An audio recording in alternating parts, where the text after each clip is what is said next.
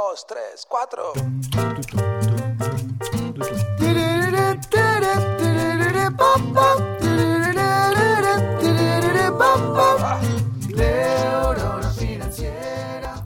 El ser humano está construido para aprender en función de historias.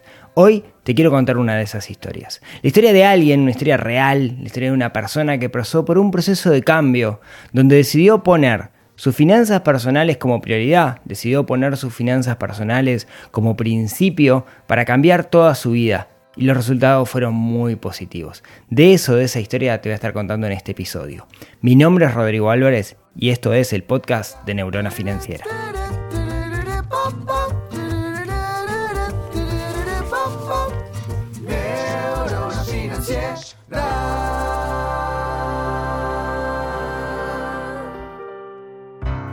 Muy buenos días, tardes, noches para todos. Bienvenidos a un nuevo episodio del podcast de Neurona Financiera. Pero no un episodio más. Este es el episodio número 250 del podcast. Es un número redondo, eh, no tiene mucha diferencia con otros números. Lo único que termina en cero es como un cuarto de mil. Busquémosle la vuelta que le queramos. Pero es muy lindo poder llegar hasta acá poder estar acompañados por todos ustedes miércoles a miércoles, o el día que ustedes escuchen esto, que básicamente puede ser cualquier día, no tienen por qué escucharlo un miércoles, pero sepan que ve la luz el miércoles, y sobre todo poder compartir historias, poder compartir enseñanzas con ustedes. Muchas gracias a las más de 5 millones de reproducciones que tiene el podcast hasta ahora, sin contar algunas que se me han perdido, que para mí es un enorme orgullo personal el saber que me han acompañado todo este tiempo. Pero no estamos acá para hablar de mí, sino estamos acá para contar una historia.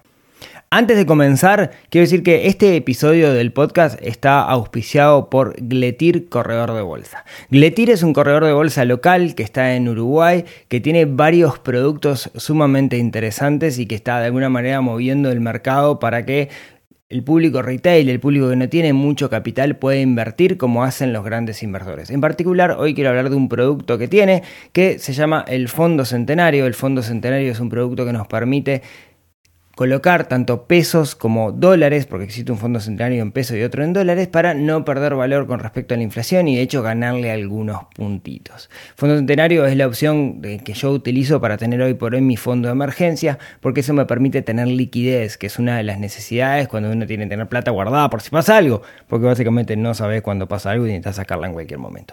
No solo me permite no perder con respecto a la inflación, sino que me permite ganar unos puntitos. Así que por más información pueden entrar en gletir.com y muchas gracias a la gente de Gletir por auspiciar este episodio. Vamos a lo nuestro. Hoy les quiero contar la historia de un caso, un caso de una persona que pasó por el PFP. El PFP es mi programa de formación, programa de formación permanente que se llama Plan Financiero Personal, donde eh, de alguna manera vamos recorriendo un camino para sanar nuestra relación con, con el dinero y aprender a utilizarlo como herramienta para construir nuestros objetivos. Muchas personas entran al, PFP por distintas razones. Lo que les voy a contar es la historia de una persona que entró en el PFP en su última edición, con la cual he, tenido la suerte de poder trabajar en conjunto. Como todo caso, usualmente lo que hago es cambiar algunos datos. Hay algunos datos que voy a decir que van a estar levemente modificados, otros quizás groseramente modificados, porque de alguna manera voy a contar una cosa muy íntima y que el dueño del caso, el protagonista de esta historia en realidad quizás no, no quiere, bueno, en realidad no quiere eh, que algunas cosas sean, sean tan, tan obvias para que no lo puedan reconocer. Así que sepan que hay algunas cositas modificadas con respecto a la realidad. Vamos a ponerle un nombre a nuestro protagonista y vamos a llamarlo Juan Carlos. Me ha pasado más de una vez que hago estas cosas y por el camino me equivoco y digo el nombre real, así que espero esta vez no pase y no tenga que editar, porque ya me pasó un par de veces que me llamaron y me dijeron, vos dijiste Juan Carlos todo el episodio y en un momento decís mi nombre y la macanía, espero que esta vez no pase. Juan Carlos, vamos a ponernos en contexto. Juan Carlos es un profesional, es contador, trabaja en una multinacional y tiene un buen sueldo. ¿sí? Tiene un sueldo por arriba de la media, está casado, 39 años, dos hijos, 4, 7 años, tiene su apartamento, vive en un apartamento que es de su propiedad, no tiene una deuda hipotecaria. Una situación que, vista afuera, parece quizás envidiable. Sin embargo, Juan Carlos no se siente así. ¿Por qué? Si indagamos un poquito en las motivaciones de Juan Carlos para encarar este proceso, lo primero que vemos es que Juan Carlos siente que no tiene el control sobre sus finanzas.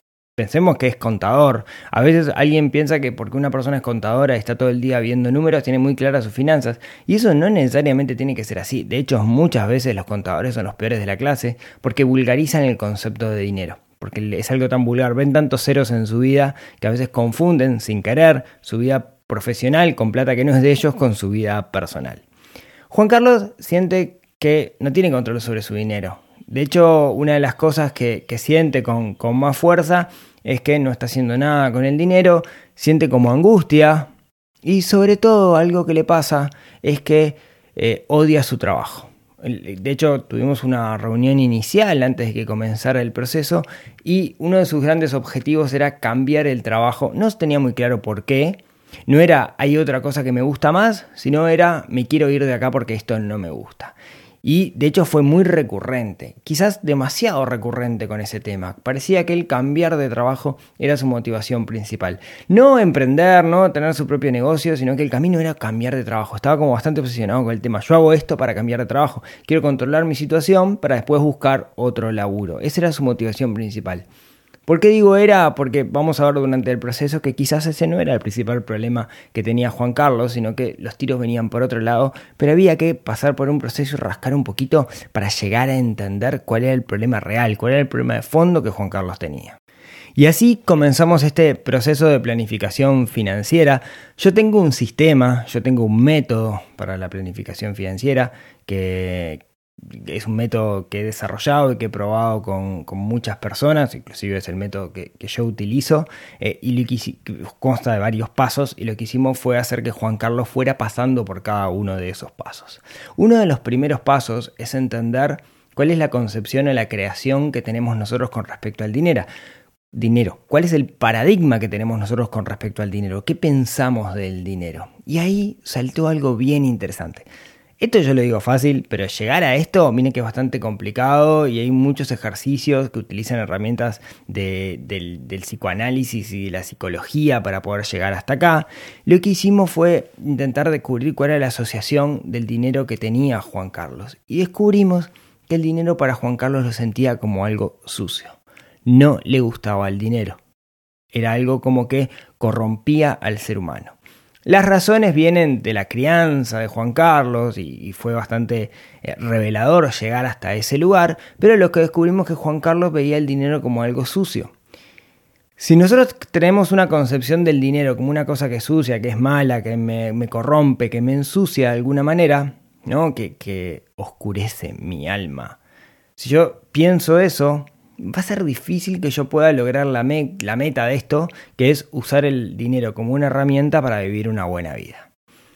Y encontramos cuál era ese problema y generamos de alguna manera acciones para que cambiara esa mentalidad, para cambiar ese paradigma, esa forma de pensar en el cual el dinero era una cosa mala. Como era una cosa mala, Juan Carlos no le importaba, no le importaba gastarlo, no le importaba gastar en cualquier cosa, tener un exceso de consumo, no, eso no, le interesaba, de hecho, ni siquiera guardarlo, porque era una cosa de nuevo, en el interior lo sentía como una cosa sucia.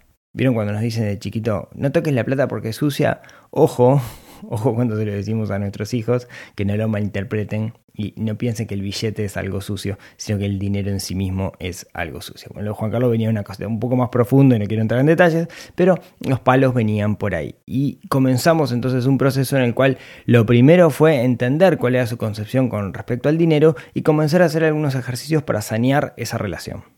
Cuando entendemos esto, lo que logramos es de alguna manera ver que el dinero es una herramienta, es algo que me sirve para otra cosa, no es nunca el fin en sí mismo. Juan Carlos sentía todo lo contrario, lo que sentía al principio, al comenzar el proceso, era que el dinero lo dominaba a él y no él dominaba el dinero. Esas fueron sus palabras cuando tuvimos la call inicial. Entonces comenzamos a un proceso, que el cual hay como varios ejercicios que hacemos para llegar hasta ahí, que me va de alguna manera decantando en cómo quiero vivir la vida. Eh, lo digo súper fácil, pero es de las cosas más difíciles de las cosas más difíciles que hacemos en esta planificación financiera es elegir el objetivo, cómo quiero vivir la vida. Y cuando logramos hacer estos ejercicios que son muchos y arranca por hacernos unas preguntas difíciles para después de alguna manera ir compilando esas preguntas difíciles con cada uno de los pasos subsiguientes, Una de las cosas que descubrimos es que la vida ideal que Juan Carlos quería era bastante parecida a la vida que tenía. Entonces, la pregunta del millón es, ¿por qué se sentía tan angustiado Juan Carlos? De hecho, de hecho, cuando intentamos ver cuál era el trabajo ideal de Juan Carlos, qué le gustaría hacer, qué le gustaría dedicar la mayor parte de su tiempo, una de las cosas que descubrimos es que el trabajo que tenía actualmente Juan Carlos cumplía casi todos los requisitos de lo que a él le gustaría. Le daba ciertas libertades, eh, hacía tareas para las cuales se sentía capacitado y sentía que aportaba valor. Entonces la pregunta del millón era, ¿por qué te sentís tan mal con tu vida actualmente si cuando intentás diagramar cómo te gustaría vivir se parece bastante? ¿Por dónde vienen los tiros? Esa era la gran pregunta del millón. Indagando un poquito, nos dimos cuenta que una de las cosas que más le complicaba a Juan Carlos era, era tener objetivos en su vida. Vivía una vida carente de objetivos, tenía el piloto automático, iba a trabajar, volvía de trabajar, se tomaba dos semanas de licencia al año, se quedaba en su casa o a veces alquilaba una casita, los gurises iban a la escuela, horario completo, verano iba a una colonia de vacaciones porque su esposa también trabaja, eh, y esa era su vida, una vida como bastante monótona. Y una de las cosas que descubrimos en ese proceso era que algo que le costaba bastante a Juan Carlos es soñar. Y cuando digo soñar es definir objetivos en su vida, levantar la cabeza, de, levantar la cabeza de la pelota, mirar para adelante y ver qué es lo que quiere, no mañana, sino en el mediano y en el largo plazo. Eso a Juan Carlos le costaba muchísimo y la parte de definir objetivos era muy compleja. Entonces tiene sentido que se sintiera mal con su vida actualmente, pero no era culpa de el trabajo no me gusta, todo es culpa de mi trabajo, sino que quizás la culpa era que le faltaban motivaciones en la vida, le faltaban cosas que de alguna manera le pusieran condimento a su vida. Y entonces, ¿qué hacemos? ¿Cómo seguimos este proceso? Cuando yo le decía a Juan Carlos, che, Juan Carlos, pará, imagínate, ¿dónde querés estar a cada cinco años? quedaba parado, ¿no? Le costaba mucho definir. Y, para muchas personas es como bastante difícil. En particular, es mucho más difícil cuando de alguna manera tenés todo lo que de alguna manera siempre quisiste. Tenés el auto, tenés la casa, tenés los hijos, tenés el perro. Como que los objetivos de la mayoría de los humanos normales, vos ya los conseguiste venís de un contexto humilde, no tenés muchas ambiciones, porque con eso ya estás muchísimo mejor de lo que se criaron tus padres. Y bueno, está, sobrevivo, digamos, ¿no? Y ese era el gran problema. No era que odiara su trabajo. Lo que le estaba pasando a Juan Carlos era que le faltaban motivaciones externas a su laburo. Su vida era su laburo y después las tareas de la familia y no mucho más. Y quizás ahí era donde estaba el gran problema. ¿Qué fue lo que hicimos entonces? Como a Juan Carlos le costaba mucho definir objetivos, trabajamos en ese proceso y definimos un objetivo cercano, un objetivo de acá a tres meses. Juan Carlos, decime algo que a vos te gustaría mucho hacer que puedes lograr de acá a tres meses, algo que para vos sea importante. Y entonces saltó por ahí que había un viaje familiar que nunca habían hecho. ¿Lo podemos, podemos juntar el dinero de acá a tres meses para hacer ese viaje? Bueno, sí, eh, sí, eventualmente sí. Bueno, vamos a poner un objetivo. De acá a tres meses quiero que hagas ese viaje familiar. Y así se definió un objetivo. El objetivo es algo que quiero hacer, pero después tenemos que definirlo bien, ¿no? Tenemos una fecha límite, tenemos un costo, cuánto sale este viaje, cuánta plata hay que ahorrar. Y cuando hicimos eso, cuando definimos la cantidad de dinero que necesitamos, y además otro montón de cosas que hay que hacer, sacar pasaporte, etcétera, etcétera, que ahora nos metemos con eso. Pero cuando definimos el objetivo, cuando definimos lo que vos querés hacer en un viaje, lo otro que hicimos fue, de alguna manera, poner una zanahoria que a mí me va a permitir a la hora de tomar decisiones de consumo, poner en la balanza. ¿Qué hago? ¿Gasto en esto que de repente no me hace tan feliz o persigo mi objetivo? No, voy a perseguir el objetivo porque si no gasto en esto me voy a acercar un poquito más al objetivo. Y entonces lo que logramos fue la motivación ideal para comenzar a hacer un registro de gastos. Juan Carlos no tenía un registro de gastos, pero no tenía un registro de gastos porque no necesitaba un registro de gastos, porque llegaba a fin de mes, llegaba en cero, pero llegaba a fin de mes, se daba gustos que momentáneamente le hacían feliz, pero que no le generaban felicidad en el largo plazo. Cuando nosotros definimos el objetivo, en particular este objetivo de acá tres meses, hicimos dos cosas. Pusimos un pretexto, una excusa para empezar a cuidar la plata porque el objetivo es más lindo que lo que hago ahora. Y eso le dio la motivación genial, perfecta, para comenzar el registro de gastos. Y lo otro que hicimos, cambiamos, recableamos la mentalidad de la persona para empezar a pensar orientado en objetivos, que es una forma de pensar de alguna manera.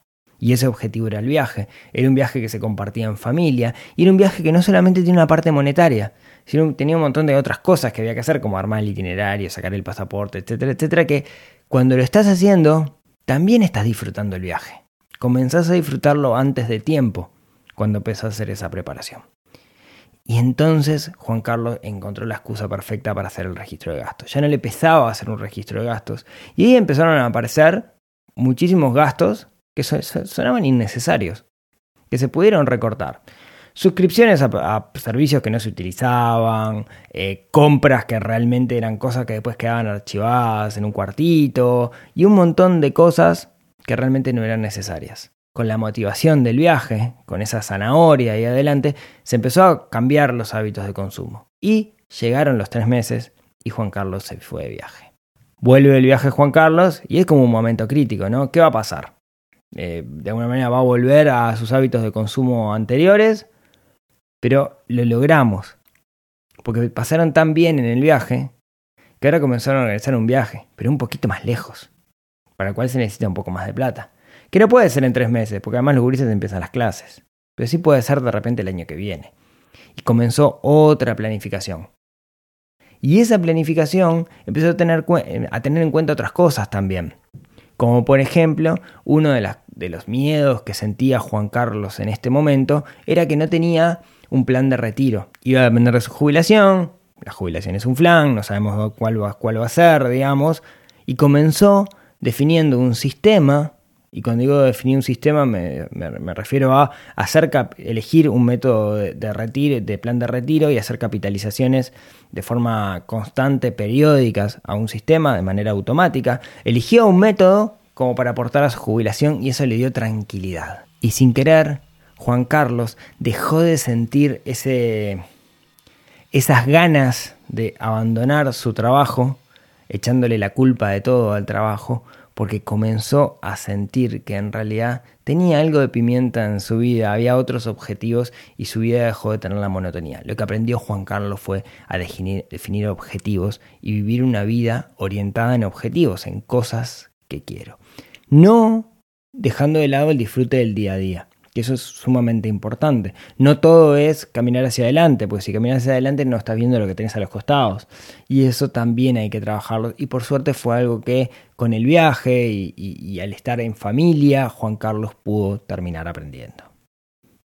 Hoy puedo decir que Juan Carlos tiene una planificación, tiene un plan financiero personal que incluye lo financiero y lo otro, ¿no? Incluye otras actividades que, que tiene que tener Juan Carlos de alguna forma también ya dejó de, tener como prioridad el cambiar de su trabajo, pues se dio cuenta de que su trabajo no le molestaba tanto como pensaba, sino que las molestias venían por otro lado. Venía porque le faltaban objetivos en la vida y la realidad es que el trabajo le daba las herramientas como para poder hacerlo. Le gustaba el trabajo, lo que ganaba estaba bien, lo que faltaba era entender el para qué. Cuando encontró el para qué todo cambió. Hoy Juan Carlos tiene un plan ese plan va cambiando con el tiempo, a medida que Juan Carlos cambia, todos cambiamos. Pensar que nuestro plan va a ser estático creo que es bastante irreal. Nosotros vamos a cambiar y nuestro plan va a cambiar, eso es un hecho. Y sobre todo, algo que me parece súper interesante es que algo que logró Juan Carlos, que creo que es clave para esto, es tener ciertos rituales de seguimiento para ver cómo va con el plan. Si nosotros hacemos un plan y simplemente un objetivo, va a ser difícil que lleguemos. Ahora, un plan tiene que tener además de otro montón de cosas, rituales de seguimiento. Cuando digo ritual no me quiero poner religioso, sino algo que voy a hacer de manera periódica y sistemática, siempre en determinada fecha y que hago lo mismo para corroborar que el plan va caminando hacia adelante. Juan Carlos lo hizo, lo está haciendo, lo está haciendo junto con su esposa y eso es lo que le está dando resultados. Así que esto es lo que quería contarles, contarles esta historia. Espero que esta historia les haya aportado, espero que todos ustedes consideren que tengan un plan financiero. Creo que de nuevo es vital tener un plan financiero personal para lograr de alguna manera ponerle sal y pimienta a nuestra vida y que nuestra vida nos guste, hacer cosas que nos guste y sentir que caminamos hacia adelante. Creo que esa es, la clave. Cuando sentimos que caminamos hacia adelante hay otras cosas que quizás hoy nos molestan, que no, nos damos cuenta que no deberían molestarnos. Muchas gracias por escucharme hasta acá. Eh, muchas gracias por escucharme, aquellos que hayan hecho estos 250 episodios, que en realidad son 251, por ahí uno extra por ahí, algún especial. Y como siempre, les agradezco mucho antes que si en que neuronafinanciera.com se pueden suscribir al newsletter que es todos los jueves, que me den cinco estrellitas o las estrellitas que quieran en cualquiera de las plataformas donde escuchen esto. A mí me ayuda mucho a que este mensaje llegue a más personas, llegue a más Juan Carlos que realmente necesiten un cambio en su vida. Y si tienen ganas, como siempre, nos vemos, nos hablamos, nos escuchamos la próxima semana en otro episodio del podcast de Neurona Financiera y este episodio va a tener una sorpresa, una sorpresa muy, muy, muy importante para mí, para festejar los 10 años de Neurona Financiera. Les mando un abrazo y nos vemos la próxima semana. Chau, chau.